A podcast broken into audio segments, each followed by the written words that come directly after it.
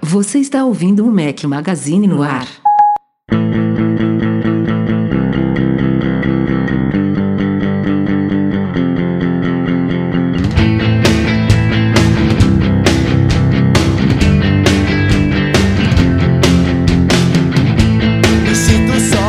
Fala galera do Mac Magazine, bem-vindos ao Mac Magazine no ar número 142. Hoje ao som de CPM 22, clássico do rock brasileiro, da sugestão da Rosi Oliveira ou Rose Oliveira. Bom dia, boa tarde, boa noite a todos. Estou aqui, Rafael Fishman, de novo com meus dois companheiros inseparáveis. Tem um tempinho. Fala, Breno Mazzi, como é que tá, gordinho? Tudo ótimo, cara. Curtindo o meu baby aqui, tudo tranquilinho. E agora tentar voltar pra rotina, né? Dia a dia, gravar podcast, voltar a trabalhar. Vou te dizer que é difícil sair de casa, largar meu bebezinho aqui, mas tá tudo ótimo. É, E- o último podcast que você participou ainda era pai de duas só. Exato, agora sou pai de três já planejando a quarta. Mentira, mentira. mentira. Mentira, um cara. Eita! Já que falou, e aí, Eduardo Marques, beleza? E aí? E aí? O Breno, lembramos muito de você no Meme Tour, você com suas três filhas. Tinha um viajante, o nosso querido Christian, que tinha cinco filhas. Eu falei, o Breno vai Como tentar bater esse cara. assim, velho? Vai bater o recorde dele. Sério, cinco minas? Nossa, pô, parabéns. Cinco, Ele- cinco ele- meninos. ele- Eu, eu- vou te ligar né? depois pra pedir os conselhos, então. Ele tem basicamente uma agência de modelos. Caramba, é um time de vôlei completo. Ah, boa, eu vou ligar pra ele depois. Maravilha. Então, já que a gente tocou no assunto aí de MM Tour, só situando todo mundo, estamos gravando este podcast aqui na quinta-feira, 6 de agosto, comecinho da noite. É um dia típico. O último podcast, o 141, que foi o especial do MM Tour 4, saiu na segunda-feira. Esse aqui vai sair na sexta. É, como a gente já tinha bagunçado o cronograma, estamos bagunçando mais um pouquinho agora, mas aos pouquinhos a gente volta aí ao normal. O que importa é a gente não deixar as pautas acumularem e é, desde o último podcast já tem bastante coisa aqui pra gente falar, então vamos mergulhar direto nos temas da semana.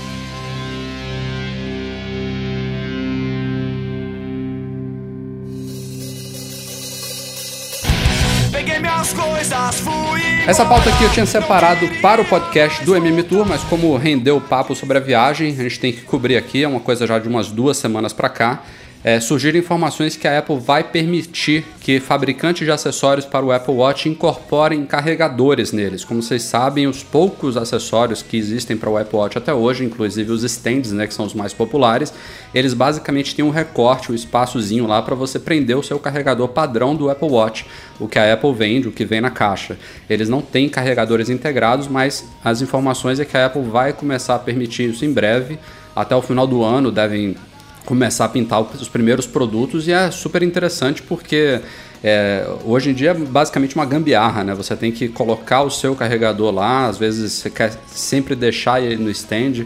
Tem alguns, a gente inclusive já testou lá para a MM Store, que não são bem feitos, o cabo fica dobrado, então tem que ficar ligado nisso.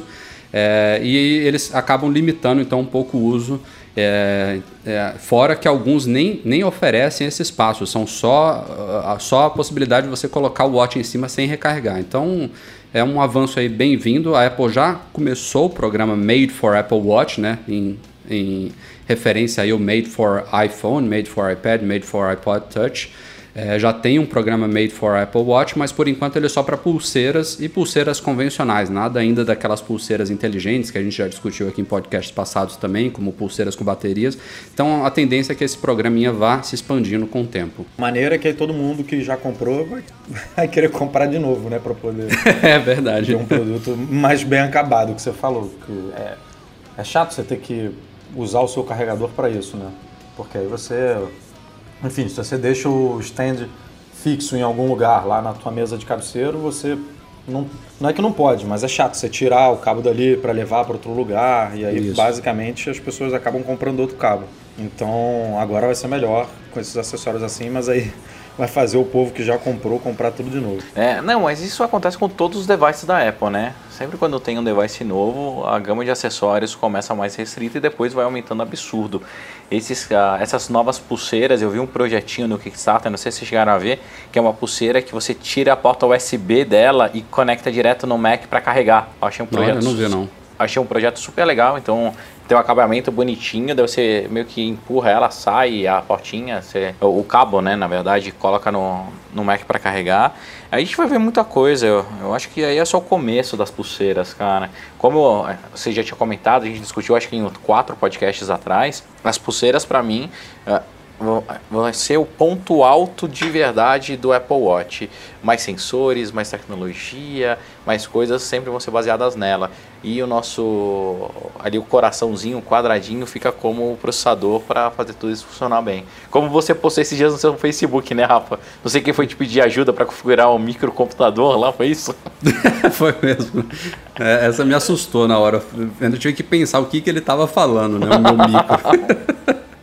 Mas assim, essa questão dos carregadores também vai permitir designs mais clean, né? A ideia é que fique tudo por dentro ali do stand e atrás dele, assim como o dockzinho da Apple, né? Até lembrei que eu comprei um no MM Tour e não botei em cima da minha mesa ainda, bem lembrado.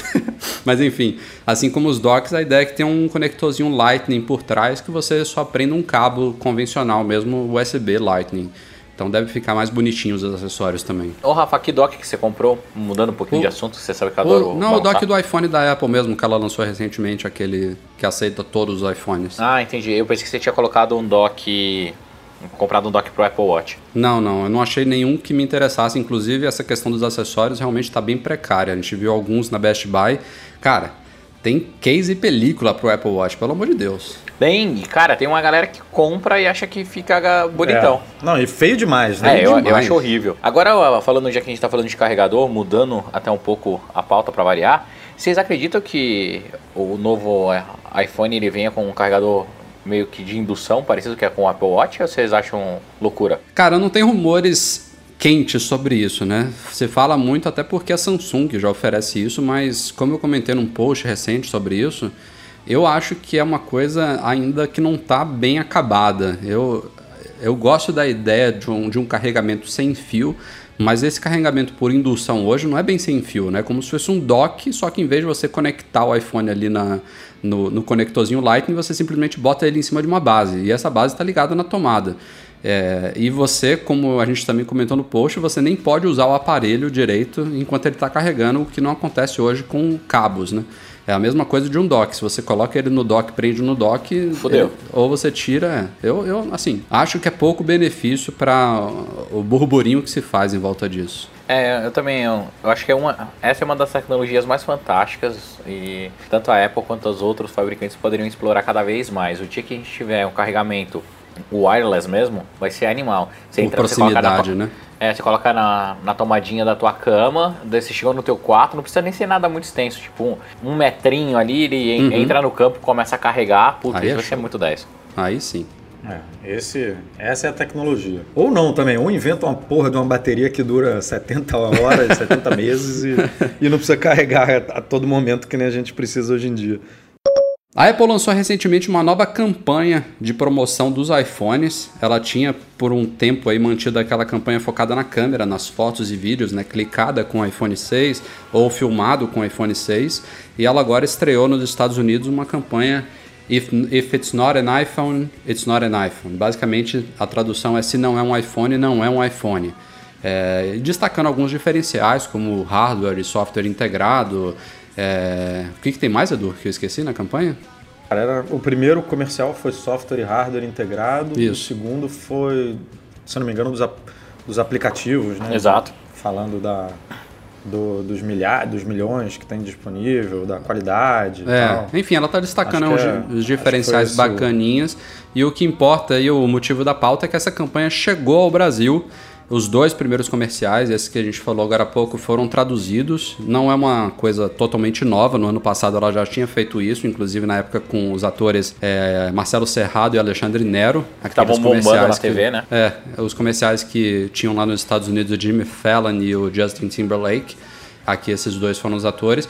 Agora é um narrador aparentemente é, genérico, digamos assim, não sei identificar se é ninguém famoso, mas foram bem dublados, bem traduzidos, estão sendo veiculados aí em todas as grandes emissoras de TV aberta e é, mostra que a Apple realmente tá, tá, vem, vê potencial no Brasil, né? Que apesar dos preços como estão e do dólar do jeito que está, tendem a ser reajustados logo logo de novo. Para quem achava que estava pouco, deve É. vir mais aí.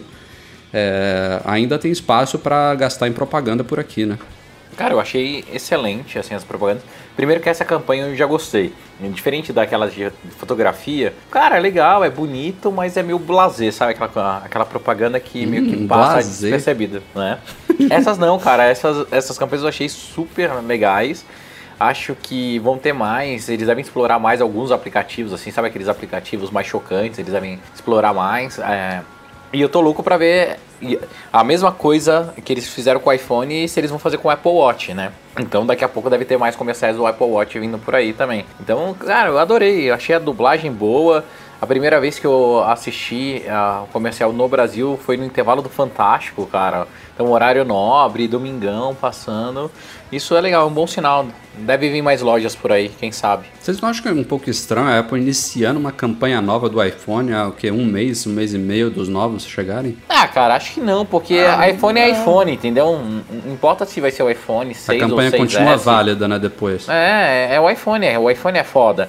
Hoje em dia eu vejo galera comprando, tá com preço super legal o iPhone 5S no Brasil. Tem umas promoções boas ali junto à operadora.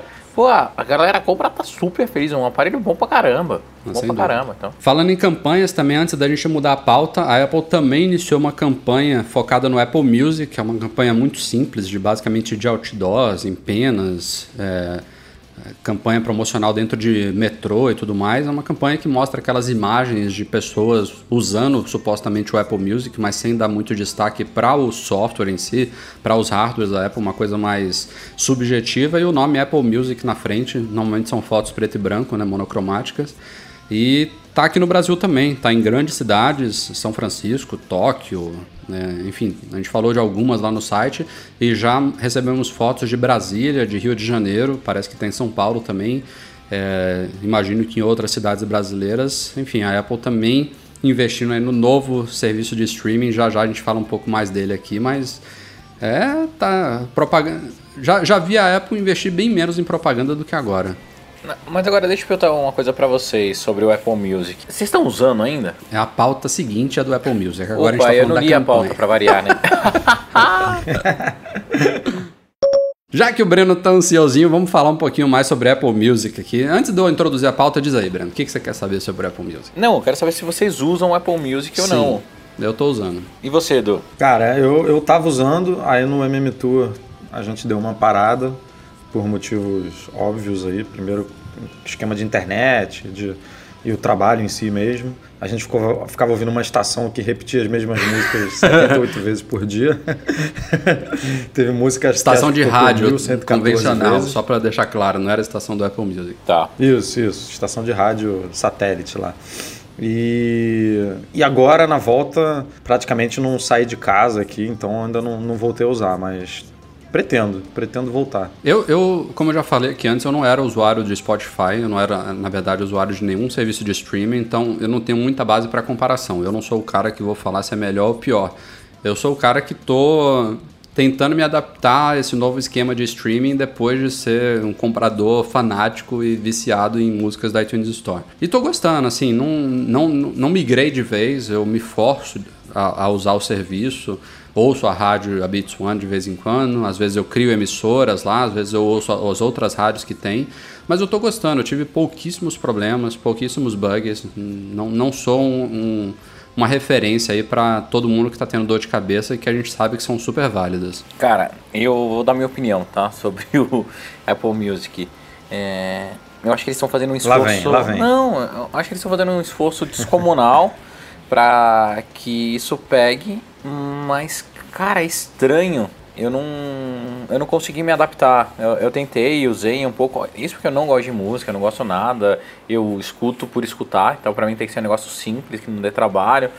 Cara, falta ainda mais inteligência Mas, do lado cara, Breno, Eu acho que o seu problema é o problema de muitos, assim, que é a Apple ter misturado tudo, as suas músicas, a sua biblioteca de músicas, o serviço de streaming, as rádios, Isso, tipo, é. tá tudo junto ali, tá tudo muito confuso e, eu- e a gente já. Eu não, eu não lembro se a gente discutiu isso em algum podcast ou se foi internamente, mas a gente entende o, o esforço de botar tudo junto, né? Que facilita. Música é, é aqui, no, no iOS, música é em um app, então você toca ali para escutar música, mas por outro lado ficou confuso. Seria muito mais simples você desmembrar, né? Não, uma coisa são suas músicas compradas, que nem o Rafa, que tem um milhão de músicas, e outra coisa é se você quer escutar um serviço de música na internet aqui. E aí separar essas coisas e deixar bem claro o que é uma coisa e outra. Hoje tá, você faz uma busca ali, às vezes você esquece de mudar o, o botãozinho ali, né, de Apple Music para biblioteca ou local, não, não sei exatamente como é que está escrito. E você não sabe se você está buscando no- na nuvem, se você está buscando localmente.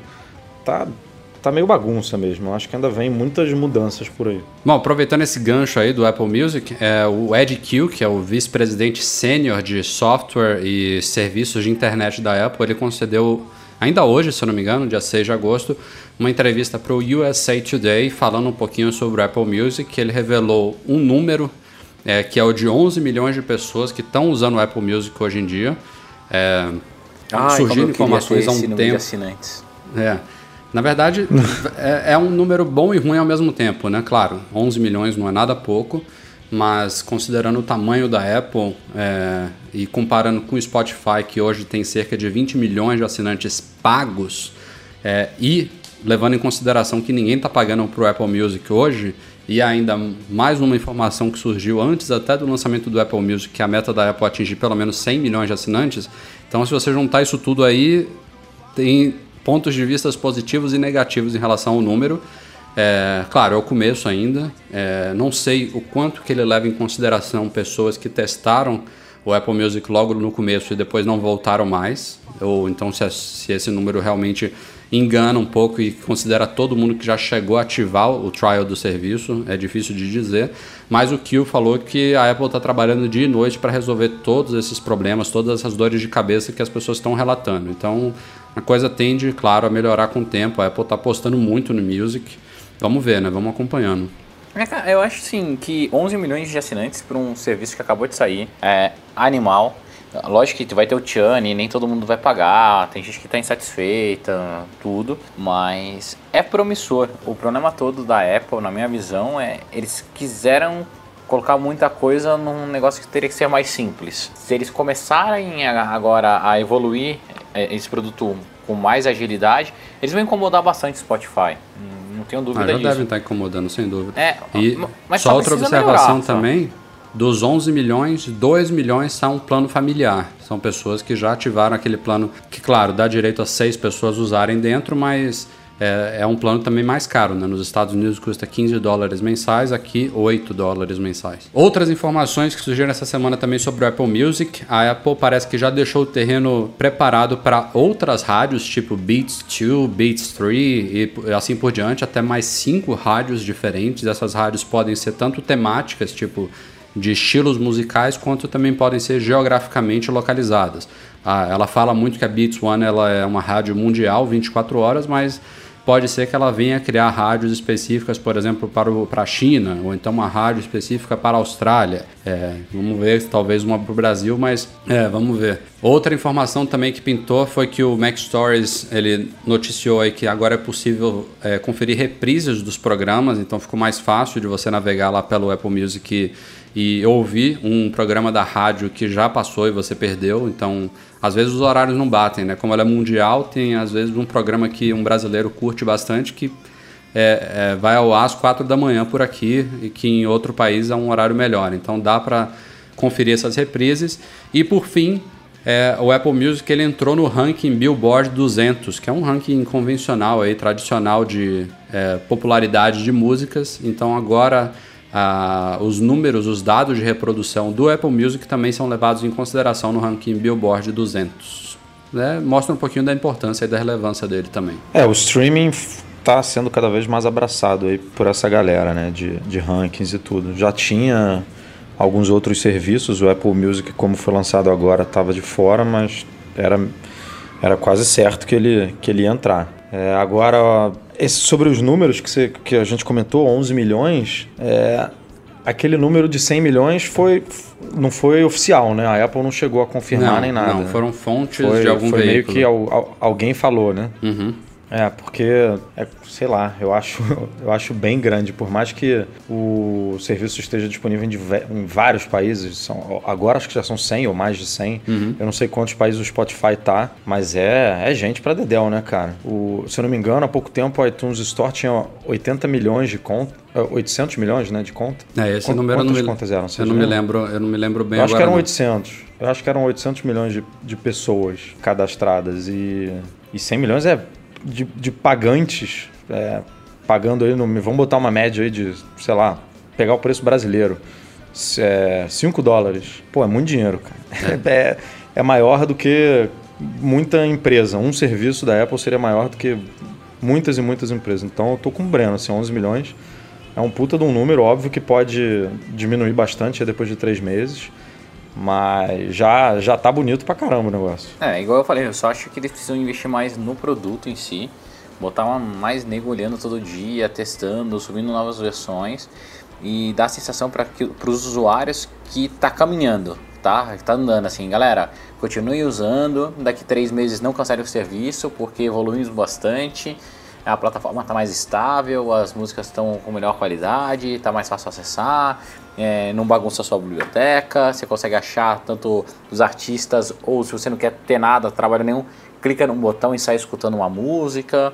É, ele é confuso ainda, é uma baguncinha ali que precisa ser resolvida. A gente tem que também só levar em consideração que o Apple Music está disponível só para quem atualizou o iOS e o iTunes, né? E deve ter ainda uma parcela significativa de pessoas que não atualizaram não sei quantos, a Apple não divulgou isso, ela, o número dela ainda é genérico de iOS 8, que já está, se eu não me engano, em 85% dos iGadgets em, em, em, atividade hoje. Não sei como é que está a divisão do Yosemite, mas com certeza tem muita gente que não atualizou ainda. Então, oh, daqui para o iOS 9, né, para o El Capitan, deve, deve aumentar aí, junto com as, as, as, correções e melhorias que a Apple vai fazer, também tende a melhorar esse número. Há uma informação interessante até sobre fragmentação de base e tudo. É um número que a gente conseguiu para a gente usar na, na empresa esses dias é que 22% dos telefones e tablets no Brasil ainda rodam iOS 7. Ó,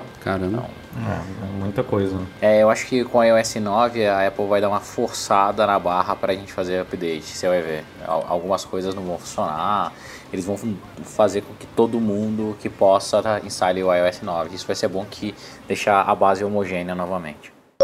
Falando em testes e probleminhas, a gente não pode passar um podcast sem falar de betas, né? Porque hoje em dia a Apple tá cheia de betas. É uma e empresa nas... beta quase, tá virando Google.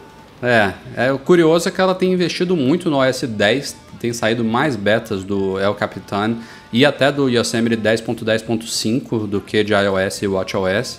É, a semana quase acabando sem novos updates do iOS e do WatchOS, mas saiu hoje, no dia 6, a quinta versão beta dos dois.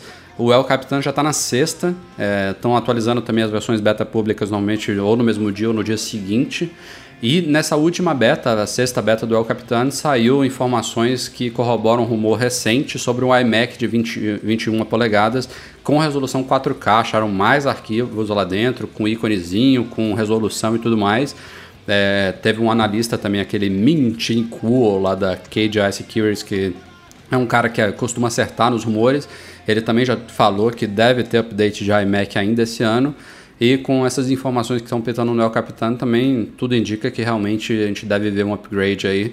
É, atualização padrão no iMac com tela retina 5K, que é o de 27 polegadas, novos processadores, provavelmente gráficos melhorados e tudo mais, aquela coisa padrão. Mas o iMac menor de 21 polegadas finalmente deve ganhar uma tela retina e pelo tamanho da tela, a resolução dele seria 4K, a do de 27 polegadas 5K. Então tá chegando. Ah, legal, né? Bonito, bonito. E nada do Thunderbolt Display, né? Nada. Isso aí é estranhíssimo, né? É Caramba. muito maluco isso, não, cara. Não tem rumor, muito não maluco. tem nada. Não, não dá para entender é, por que isso. Tinha, hein? aquela, tinha aquele papo de que se fizesse um Thunderbolt Display 5K, ele. Acho que os Macs atuais não iam conseguir.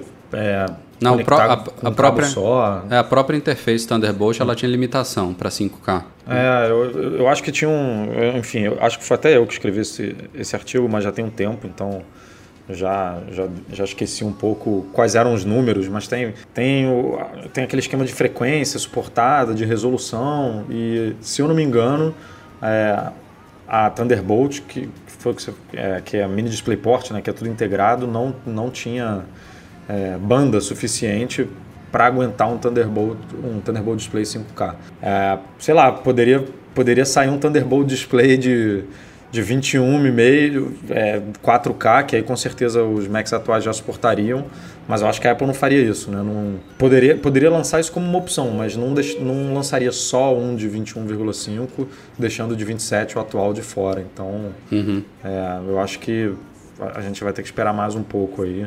É, talvez no, no próximo MacBook Pro ele já venha com uma interface, a interface nova do a, a terceira geração, se eu não me engano, né, do Thunderbolt já, já foi apresentada e tudo. Pode ser que venha aí nos futuros MacBooks Pro e aí a gente veja o, o Thunderbolt Display vindo. Mas é, é feio, né? O- a Apple esconde o Thunderbolt Display na loja. Tipo, não, você não consegue nem achar direito o produto. porque- Caro pra caralho.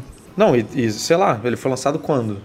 Tem uns seis anos já, eu acho que o produto não muda. Mudou o preço só, aumentou, mas o, produto, o, hardware é exatamente o mesmo, né? Falando em beta, saiu ontem, quarta-feira, um update do Test Flight, versão 1.2. Test Flight, para quem não sabe, é a plataforma aí de testes de aplicativos beta que a Apple comprou há um tempo, agora é dela.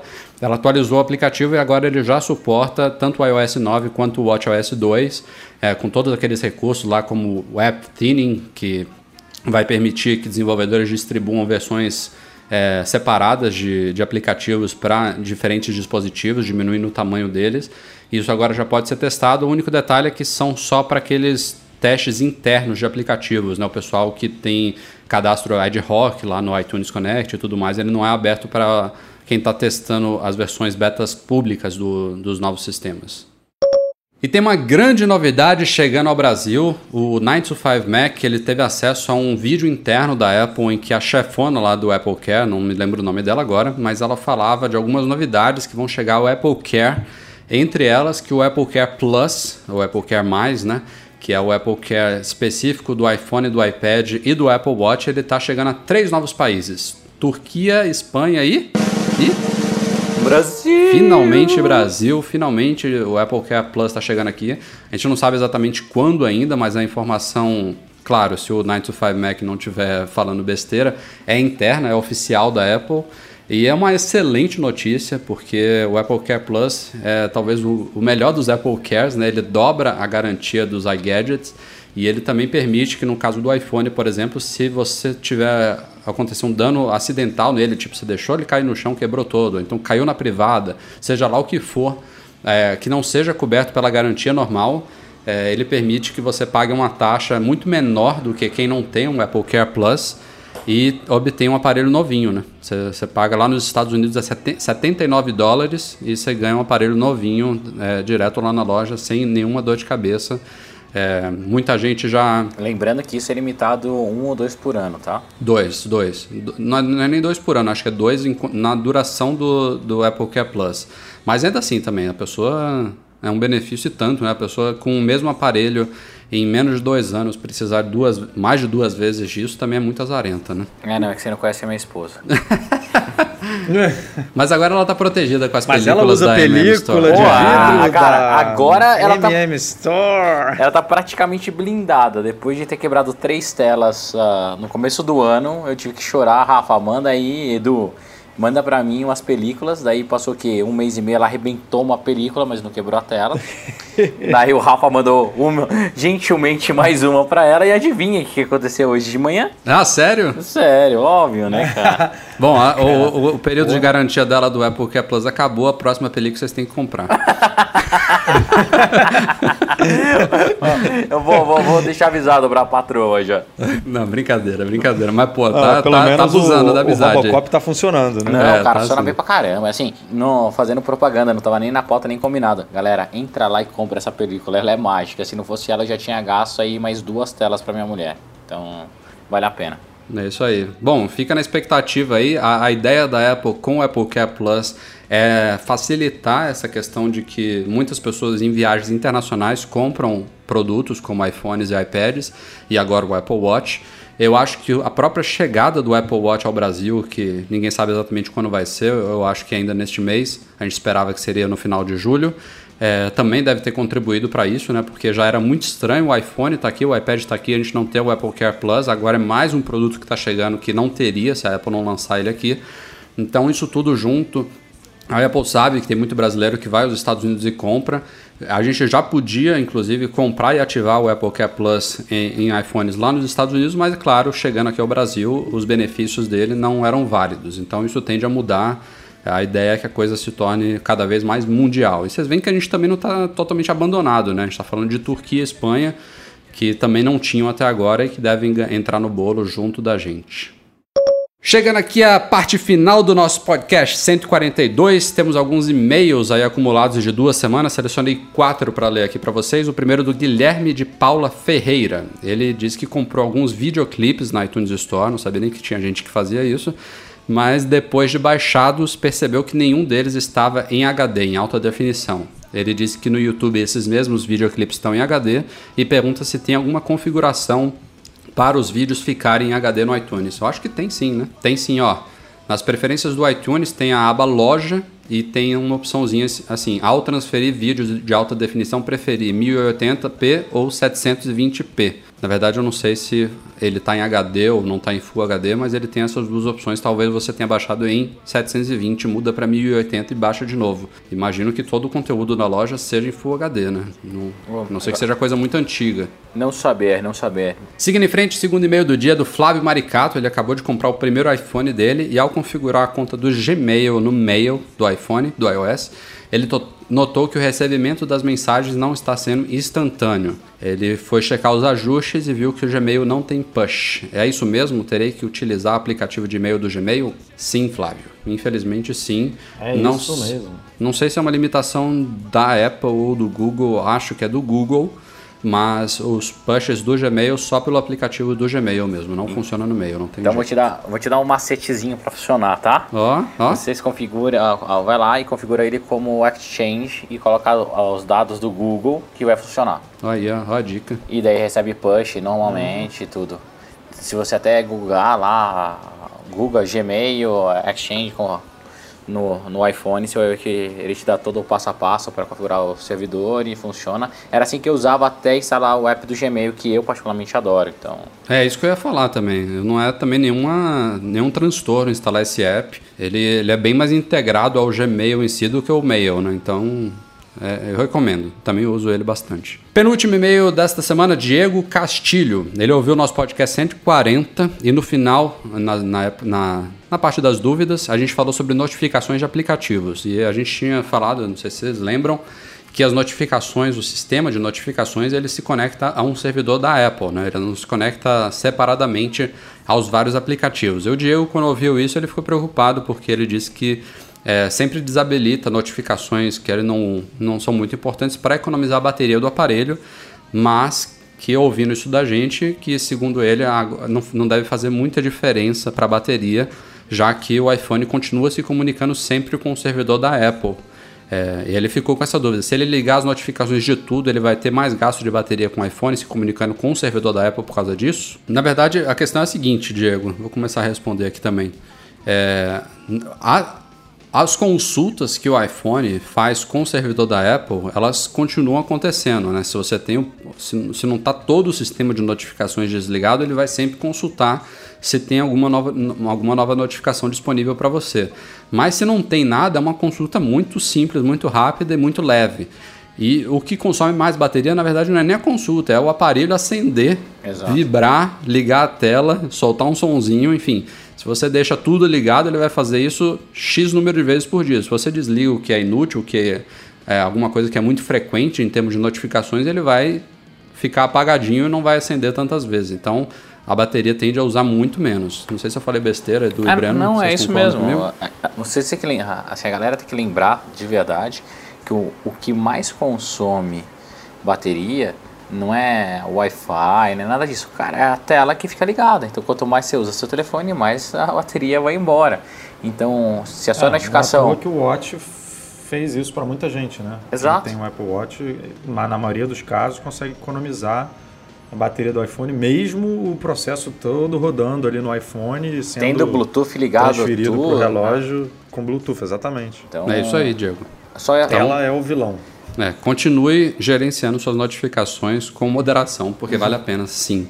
Por fim, Alberto de Souza Carvalho. Ele vai viajar para Orlando no final de agosto, volta no início de setembro, ou seja, antes do lançamento do novo iPhone, e aí pretende aproveitar a viagem de qualquer forma para comprar um iPhone 6. Ele pergunta pra gente: há condições de conseguir desconto na compra do iPhone 6 às vésperas do lançamento do novo modelo, já que o preço dele cairá? Não. Não mesmo. Na Apple, não. Agora, eu não sei nessas outras revendas, né? Ah, como é difícil, cara, difícil. A Best Buy da vida, essa galera não, não vende... Mas antes do lançamento eles não tipo vão reduzir o preço. Porque ele vai voltar no, no- ele vai voltar no comecinho de setembro, né? Não vai ter nem tido a keynote ainda. Se já tivesse tido o lançamento, é, é bem possível que ele conseguisse alguma coisa fora da Apple, claro. Mas antes do lançamento eu acho muito difícil. Não há mais desculpas, você vai ter que me entender.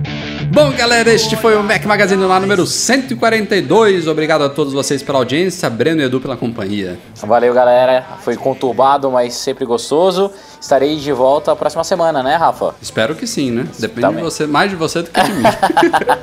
É isso aí.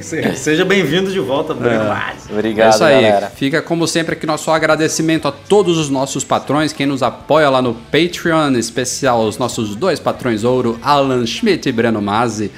E também um agradecimento ao Eduardo Garcia pela edição do nosso podcast. Valeu, galera. Um obrigado a todos e até a semana que vem. Tchau, tchau.